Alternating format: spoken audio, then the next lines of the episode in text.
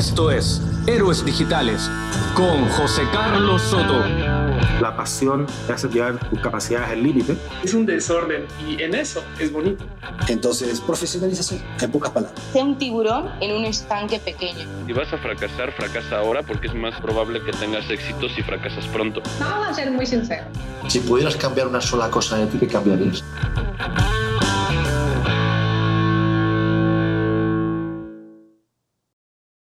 Hola, hola, ¿cómo estás? Bienvenido de nuevo o bienvenida a una nueva edición de Héroes Digitales. Mi nombre es José Carlos Soto y si no has escuchado nunca este programa, si es la primera vez que nos escuchas, te cuento un poquito. Somos un podcast en el que buscamos o intentamos deconstruir, eh, analizar, indagar, profundizar en personas de éxito, personas completamente inspiradoras que lo son para mí y por tanto creo que lo pueden ser para mucha otra gente, que por su carrera, por su trayectoria, por sus proyectos, por sus logros, pueden ser un modelo a seguir si quieres conseguir el éxito o quieres conseguir la grandeza en tu vida.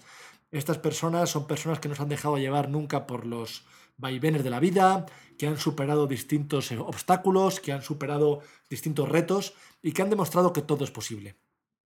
Aquí pasa gente del mundo emprendedor, pasa gente del mundo académico, pasa gente del mundo científico, artístico, deportivo.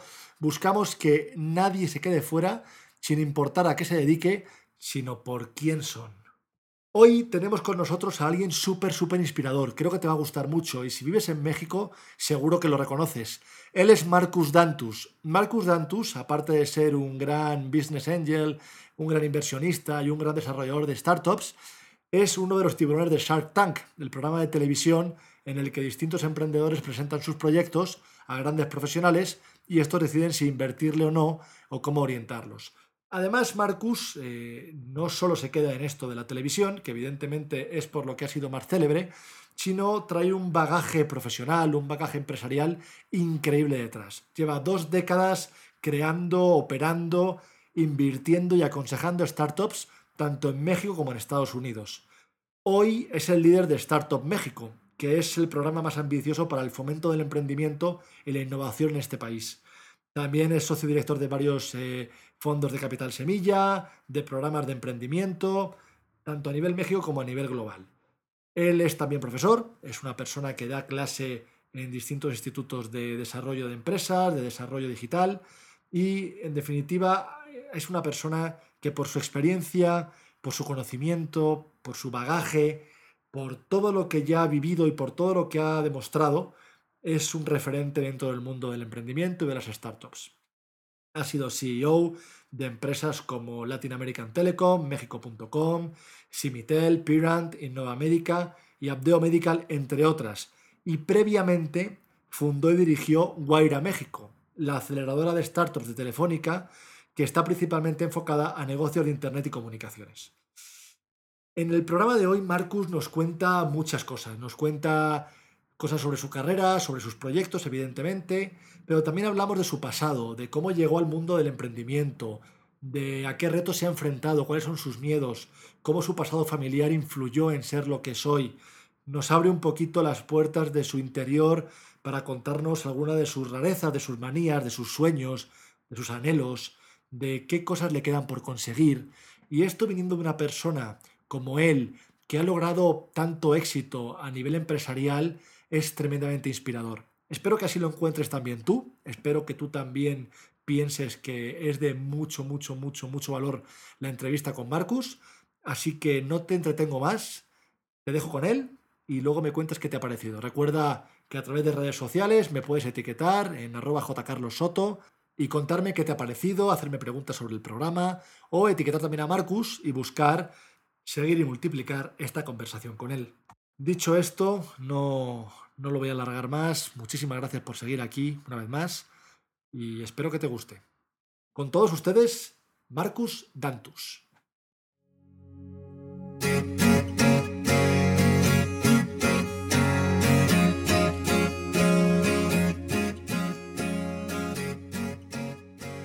Buenas tardes a todos. Hoy tenemos con nosotros a Marcus Dantus, un famoso y célebre emprendedor, investor angel y un montón de cosas más. Ahora famoso porque apareces en el Shark Tank México. Desgraciadamente es lo que más famoso me ha hecho. Desgraciadamente lo que más famoso te ha hecho, porque imagino que, por lo que yo he visto además, desde el 90 y pico que llevas haciendo cosas en el mundo online y ahora es cuando está saliendo a la luz. ¿Qué ha supuesto para ti este cambio, Marcus? Este cambio de pronto de, pues imagino que te ha venido la celebridad de pronto. Mira, el cambio de la celebridad no es tanto lo que me interesa. Lo que, lo que sí me interesó mucho del programa es la promoción que le hacen al ecosistema emprendedor. Sí, claro. Y, la, y lo bien que le hace a la gente el aspirar a ser emprendedor, ¿no? Y esa es la parte que me gustó. Viene con algunos cambios también de que de repente pues, la gente me reconoce en la calle, eso que está muy simpático. Este, pero no creo que cambie yo mucho con eso. No, no. No te ha cambiado mucho la vida por, por de pronto tener. No, una- ni me cambia la vida, ni me va a cambiar la personalidad, ni nada. ¿no? Yo sigo atendiendo a los emprendedores, es, es lo que hago. Es tu trabajo, Exacto. claro. Yo quiero empezar un poquito, Marcus, eh, por tus orígenes, ¿vale? Por, por irnos un poquito al, al principio de todo, de, el principio de Marcus Dantus, ¿no? ¿Cómo era Marcus Dantus cuando era un niño? ¿Y, y cómo marca eso su camino a lo que es hoy? Yo creo que si hubiera existido el diagnóstico de ADD cuando yo era niño, me hubieran diagnosticado con ADD. Siempre fui muy inquieto, muy mal portado, Ajá. muy rebelde a la autoridad. Este, difícil de guiar, muy interesado en muchas cosas. Siempre fui bueno, por ejemplo, para la escuela, pero muy indisciplinado. Este, siempre retaba mucho a los maestros, siempre me corrieron de todas las Pues escuelas. el alumno molesto, ¿no?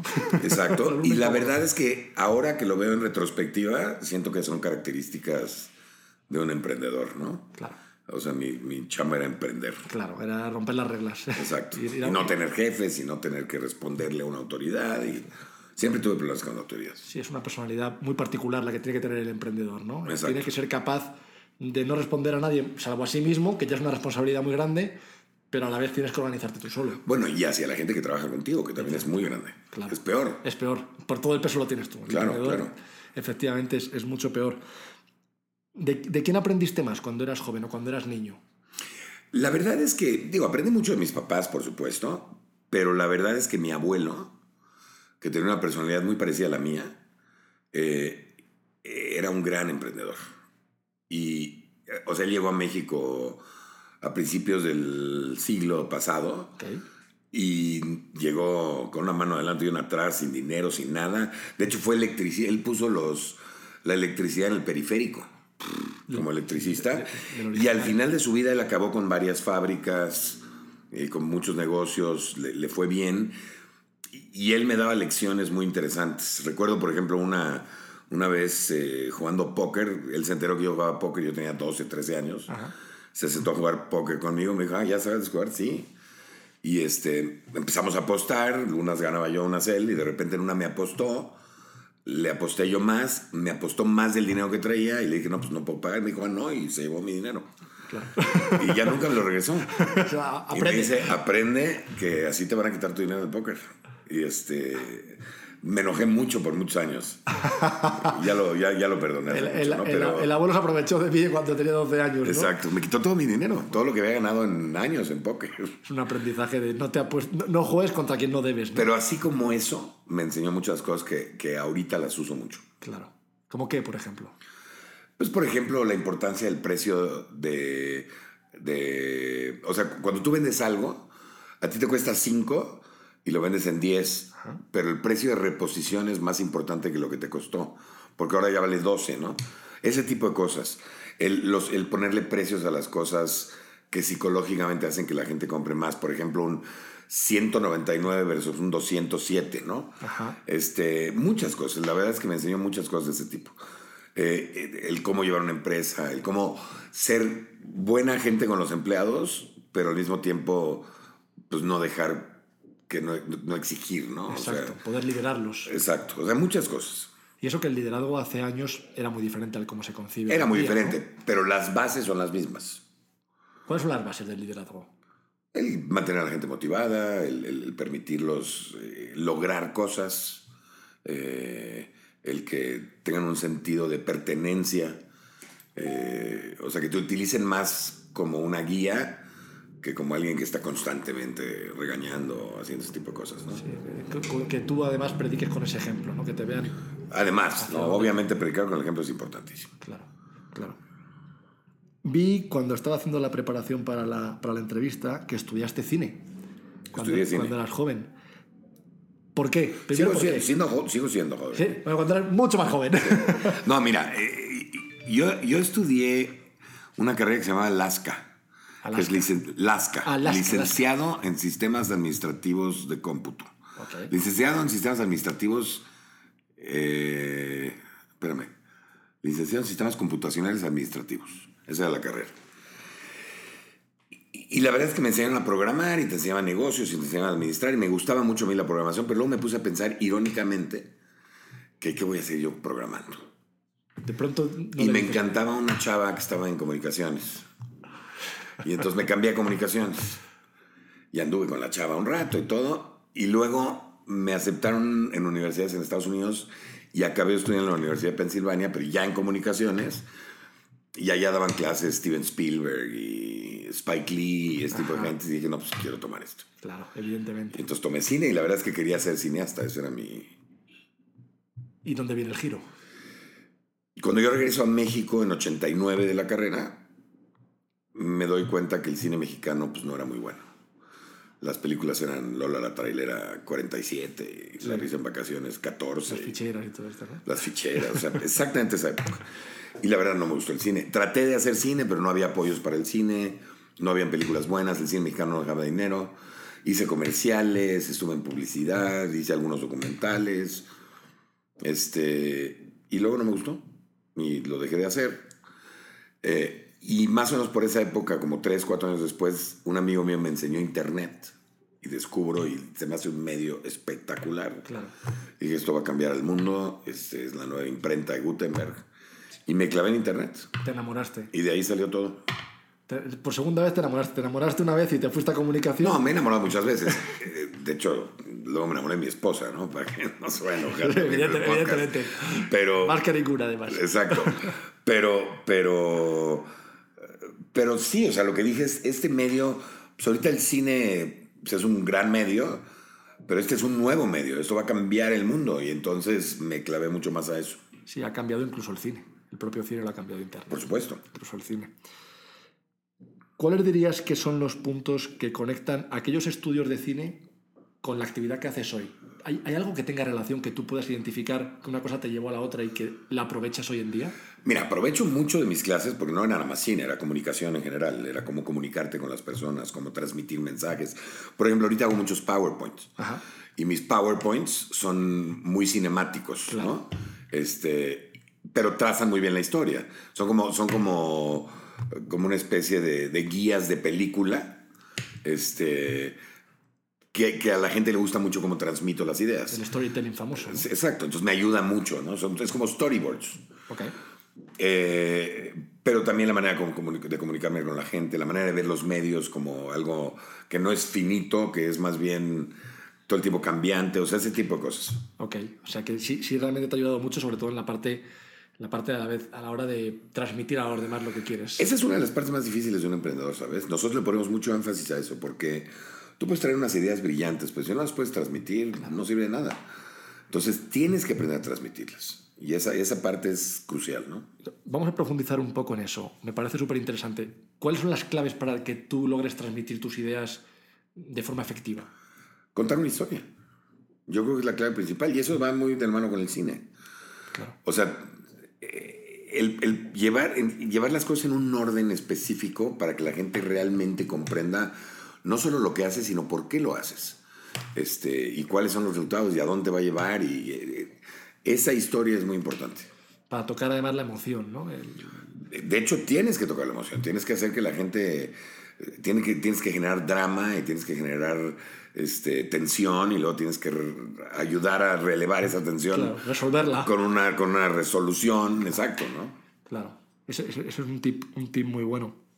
Ya llevas dos o tres décadas ¿no? ayudando a emprendedores a cumplir sus sueños. ¿Por qué empieza Marcus Dantus, en particular en el mundo de la startup, del emprendedor eh, innovador? Bueno, fue sin querer, ¿eh? Cuando yo descubro Internet, este, hice un website. Ok. Un cuate mío me enseñó a hacer websites. Y, y el website empezaba a tener mucho tráfico. Y le puse un contador y cada vez más gente Típico entraba. contador, ¿no? De Geocities que se veía ahí. Exacto. Este era de Compuser, pero sí. Y este. Y el contador, pues, entraban 50, 60, 100, 200 gente al. Que la, la mitad seguro era yo entrando a ver el contador también, ¿no? pero, pero sí había mucha gente que sí entraba. Claro. Y luego me di cuenta que estaba yo en un dominio muy complicado. Estaba yo, como era un sitio gratis tipo los de GeoCities, Sí. La dirección era ourworld.compuser.com, diagonal Imposible de recordar. diagonal free pages, diagonal users, diagonal un numerote, ¿no? Punto, otro numerote. Y entonces dije, imagínate si lo pusiera esto en un dominio sencillo de recordar, empecé a descubrir los dominios, me puse a estudiarlos eh, y saqué eh, el dominio, dije algo que represente México, porque además eran modems en ese entonces, no era internet como ahora. Claro. Y entonces dije, bueno, ¿qué dominio representa velocidad y, y mexicanidad? Entonces registré spigonzales.com. Muy bueno. Y entonces me, me llegó una carta a las dos semanas de Warner Brothers pidiéndome el dominio de regreso y me asusté y se los di. Y me enojé mucho porque todo el mundo me empezó a decir, no, es que les hubieras cobrado dinero. y seguro te pagaban 10 mil dólares o 5 mil dólares. Y tú ya se lo habías entregado. Y entonces ya se los había dado. Entonces registré andale.com. Y unas semanas después me, me llegó un correo de un cuate que me compraba el dominio. Yo pensé que era una broma. Me ofrecían 10 mil dólares. Y entonces le dije, deposítame 20 mil. Y me depositó 20 mil dólares. Y dije, este es el negocio mejor del Maravilla, mundo. claro, claro. Entonces me puse a registrar dominios a lo loco. Y, este, y acabé ya después de una larga historia con México.com. Y ese fue mi primer startup. Esa fue tu primera startup. ¿Y, y qué era México.com? Era un portal de portales en Internet. La idea es dentro de México.com había guerrero.com y Acap- y acapulco.com y santafe.com y, y charrería.com y futbolamericano.com y futbolsoccer.com y todo lo que se te ocurriera. Cualquier temática. Este, y la idea era generar comunidades en cada una de esas cosas y que las comunidades se autosustentaran a sí mismas. O sea, la, la- la primera idea de redes sociales un poco... Más que redes sociales era como, como, como, con- podría ser, pero más como congregarlo en dominios, ¿no? Este, entonces, por ejemplo, si estás en Santa Fe y tienes una tienda en Santa Fe y te anuncias en santafe.com, santafe.com genera dinero, pero es parte de, un, de una cosa más grande. Todo. Fue el primer portal de México, antes que tenga un MCN, antes que todos los demás. Fue el primer portal de México. Salió en 94. Y de ahí, ¿a- ¿hacia dónde, hacia dónde evolucionas? Bueno, de ahí, después de un ratote de estar solos y de eh, estar haciendo esto, de repente en el 2000 nos encontramos en una mesa en Los Ángeles con estaba Sergio Simon, que era Sergio Simon, que era el, el- el vicepresidente de Coca-Cola de marketing mexicano, y estaba eh, Golden Boy Productions, Oscar de la Hoya, y estaba una, la familia Brenner, que tenía muchísimo dinero en, en- en ese entonces en México, y estaba E-Companies, que era un monstruo en Estados Unidos de Internet, es una de las empresas más grandes, y nos estaban ofreciendo un dineral por comprarnos el 30% de la empresa. Y, este, y entonces los vendimos. Y yo no entendía ni qué estaba pasando. Este, ¿De dónde viene todo esto? pero de repente mis acciones valían millones de dólares y todo. Nada más que eso fue dos semanas antes de que se caiga Nasdaq y truene la burbuja de Internet. Loco. Esto fue en marzo del 2000 y en abril del 2000 se cayó todo. Entonces fue, fue un- una, una carretera bastante corta. El, timing fue... Pero bueno, oye... Pero entró el dinero y, el dinero, crecimos y yo alcancé a sacar algo de dinero de ahí. Y el aprendizaje, además. Y el aprendizaje fue invaluable, ¿no? Tremendo, claro, claro, claro. Los negocios, tú ya has visto, has tenido que ver muchos, ¿no? Tienen que ver mucho con vencer barreras propias, muchas veces, ¿no? Barreras del, del propio individuo, como el miedo, ¿no? Eh, ¿Qué miedo has tenido que vencer tú en, en- en este camino? Yo creo que los negocios no tienen tanto que vencer el miedo, pero el emprender sí, Ok, que es diferente. Yo he tenido que vencer muchos miedos. Yo, yo- yo tenía, por ejemplo, miedo a hablar en público antes. Este, hasta que un día decidí hablar en público, ¿no? Y, y- y de ahí entonces pues, lo he hecho 400 veces o 600 veces. el, el mural ese lo demuestra, ¿no? El mural lo demuestra. Este eh, tiene que ver con el miedo a fracasar, ¿no? Pero pues eso ya después de varios fracasos se te quita. Este, y de algunos éxitos, ¿no? Tiene que ver con el miedo a, a no tener dinero o a no poder mantener a tu estilo de vida o a, o a sacrificar tu tiempo y perder amigos. O sea, tiene que- hay muchos miedos en todo esto. Pero pues todos los vas superando con el tiempo. ¿Cómo lo superas? O sea, ¿hay, alguna... algún Confronta, la única manera de superar los miedos es confrontarlos, en mi opinión. Y de hecho, hay una frase que me encanta que dice que lo único que le tienes que tener miedo es al miedo. ¿no? Es cierto, es lo que te frena. Es lo que te frena. Vamos a entrar un poquito más en el mundo emprendedor, Marcus. Eh, ¿Cuál es el principal reto al que se enfrentan los emprendedores hoy en día a la hora de, de montar una empresa? Hay varios. Yo, yo te diría, el primero y el más obvio y el más importante es que se ponen a desarrollar tecnología o a desarrollar una solución que luego busca un problema. En vez de encontrar un problema y luego tratar de solucionarlo. Ese es- eso no tienes idea qué típico es.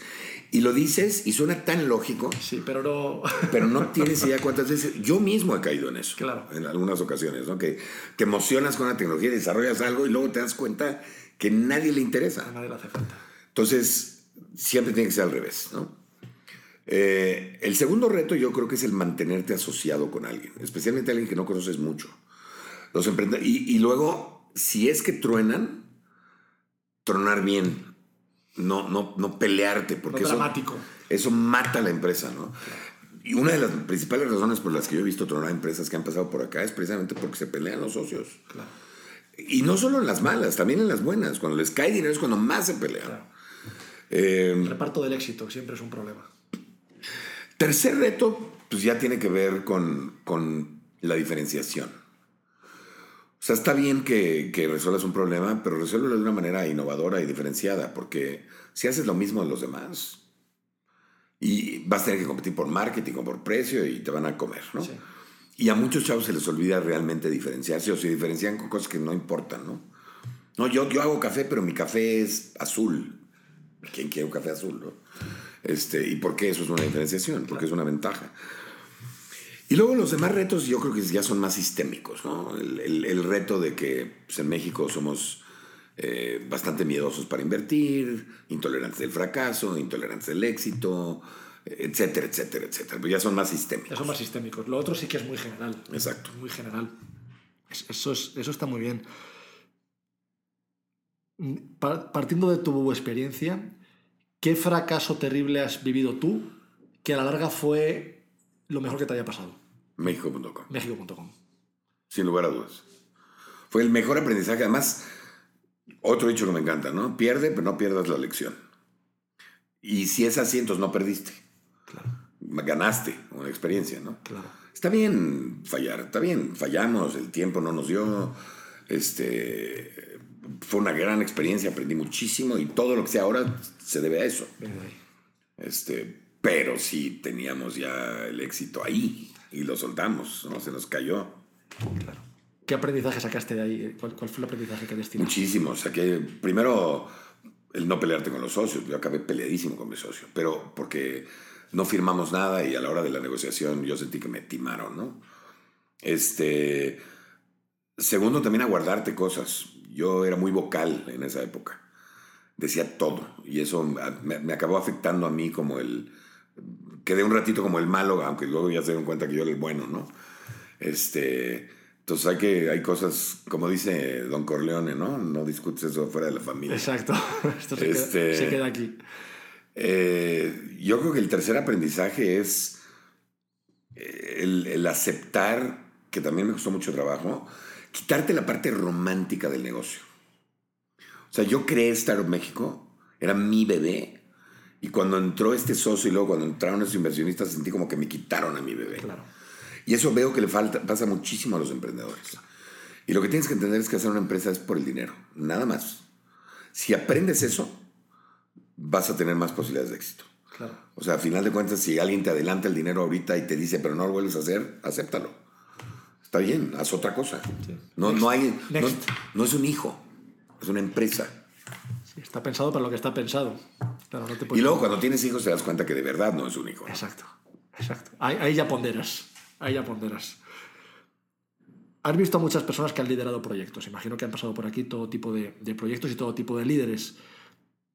Ya lo hemos tocado un poquito antes, pero ¿cuál dirías, si fuera una, que es la característica principal de un líder? A la hora de emprender sobre todo, que es un, es un ecosistema muy particular.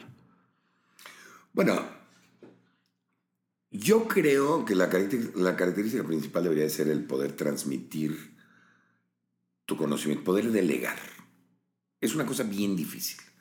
El encontrar gente que sea mejor que tú en ciertas cosas y delegarles eso.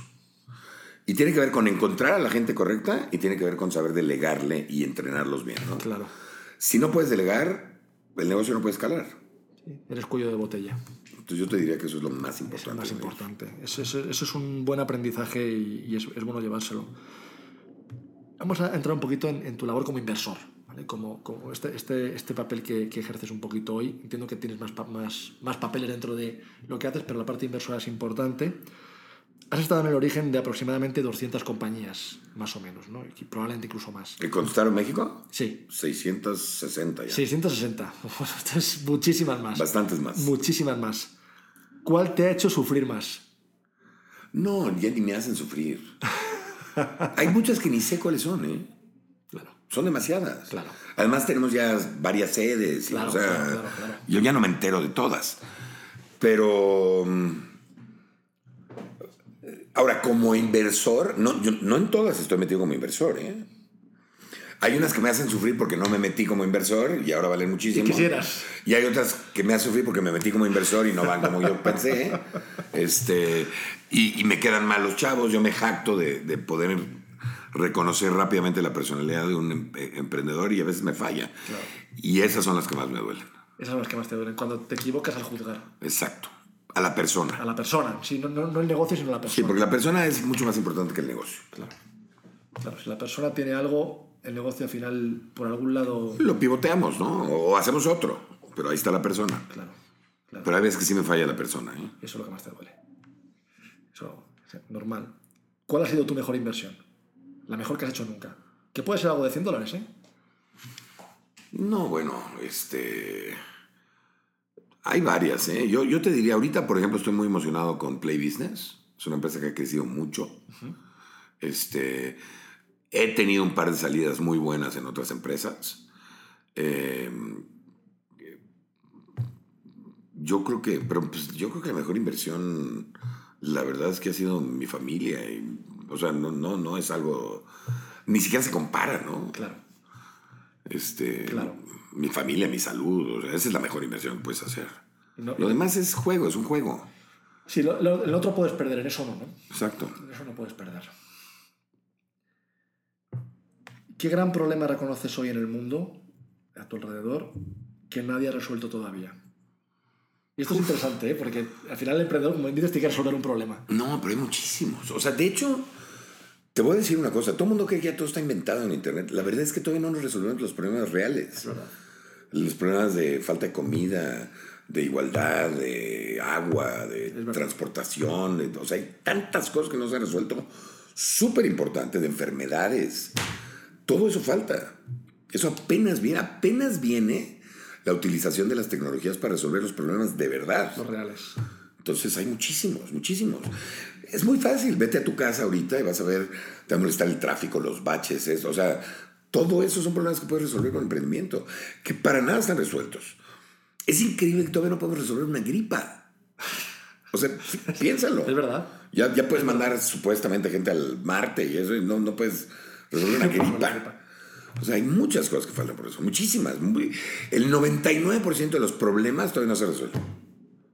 En mi opinión. Qué emocionante, ¿no? Qué emocionante. Emocionante. Y la tecnología está empezando cada vez a hacer más fácil este- esa resolución de problemas, ¿no?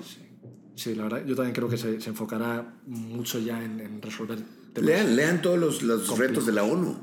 Claro. Ahí vas a ver todos los problemas que no se han resuelto. Hacia allá hay que ir. Hacia allá hay que ir. Dejamos un poquito al lado la parte profesional, vamos a entrar un poco en, en la parte de Marcus como persona. ¿Cuál dirías que es el consejo más valioso que te han dado nunca y que luego a tu, a tu vez has podido repetir o dar a otra persona? Vive todos los días de tu vida.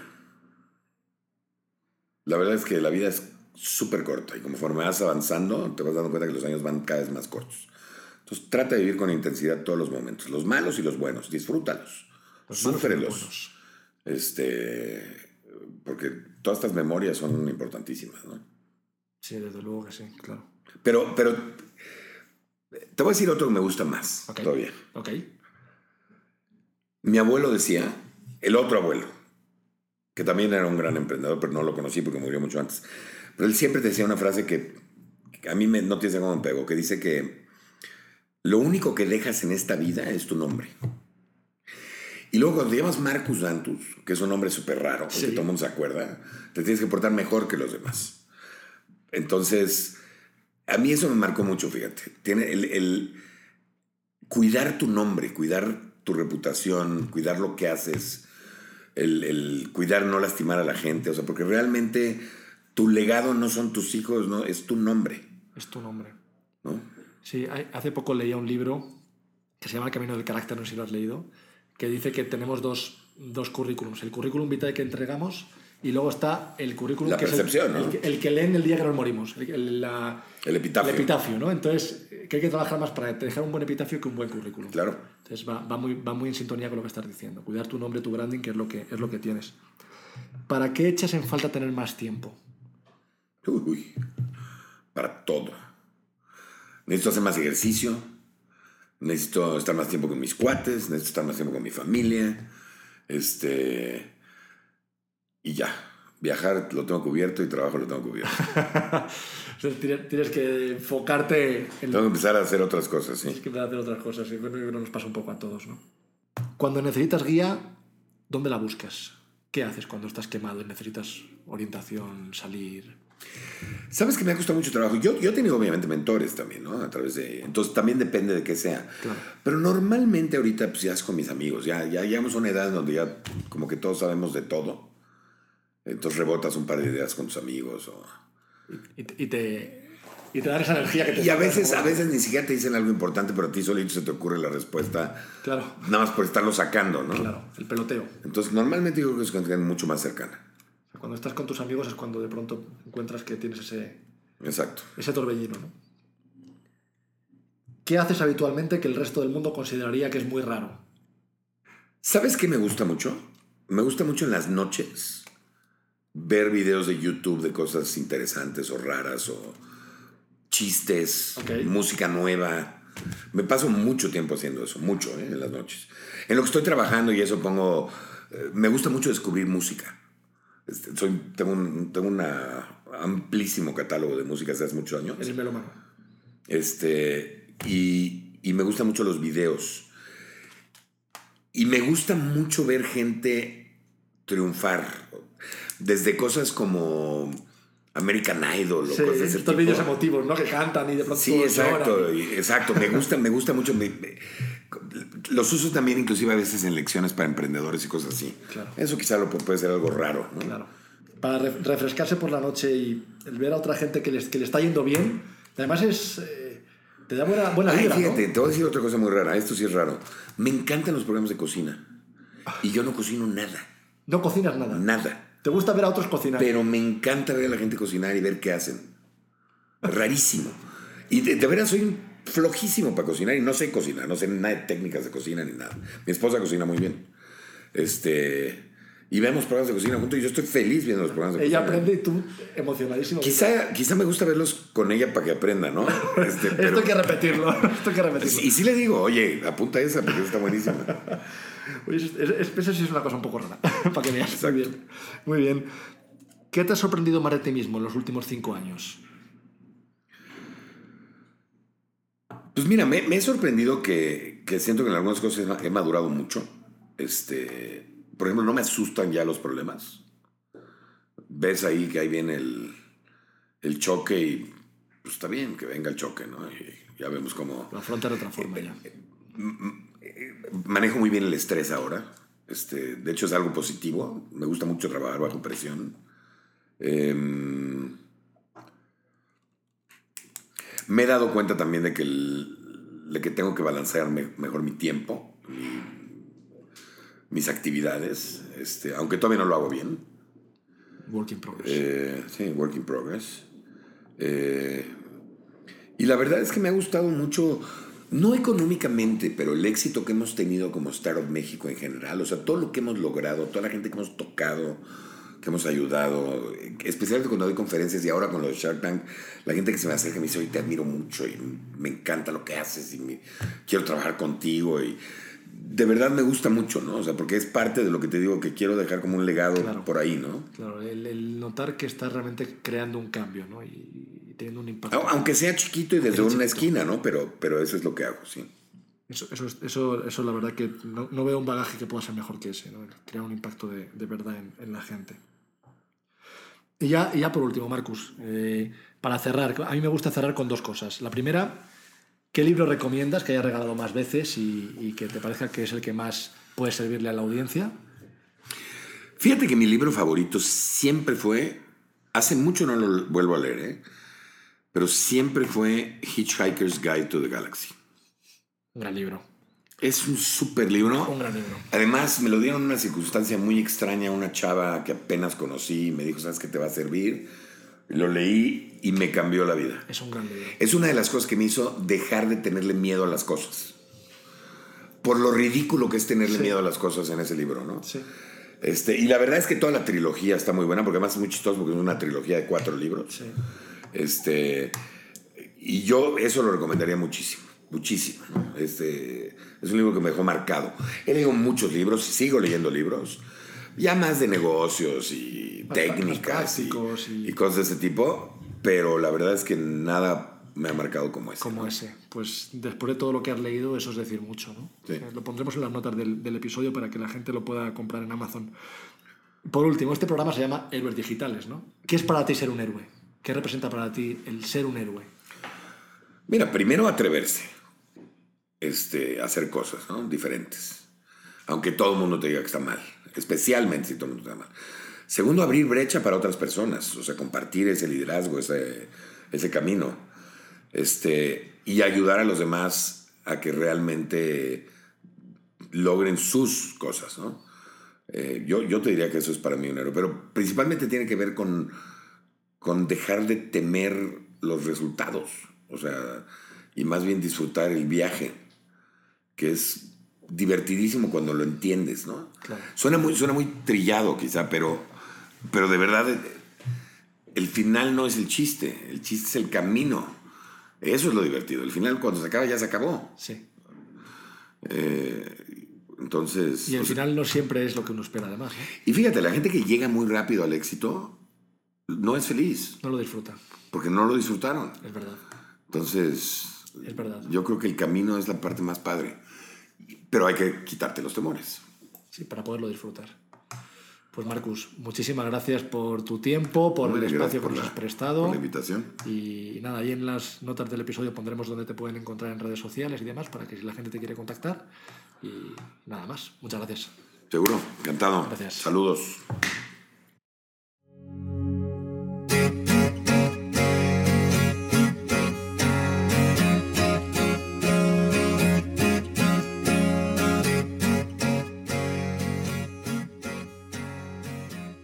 Quedo con este mensaje. El camino es lo más padre. La gente que llega muy rápido al éxito no lo disfruta. Muchas veces buscamos el éxito con tanta ansiedad, con tanta necesidad. Queremos ser grandes a costa de cualquier cosa, de nuestra salud, del tiempo con nuestra familia, de nuestros propios intereses, de nuestros propios gustos, de disfrutar la vida. Y cuando llegamos, como no hemos disfrutado ese camino, nos sabe a ceniza, nos sabe a, polvo, nos sabe a algo que no pensábamos que iba a ser el sabor que íbamos a encontrar al llegar ahí. Este mensaje de, Marcus me parece súper, súper, súper, súper, súper valioso. Eh, Es el que yo me quedo de, esta entrevista que creo que trae mucho, pues mucha riqueza, mucha riqueza en cuanto a consejos, en cuanto a experiencia. Y espero que así la hayas disfrutado también tú, que la hayas aprovechado.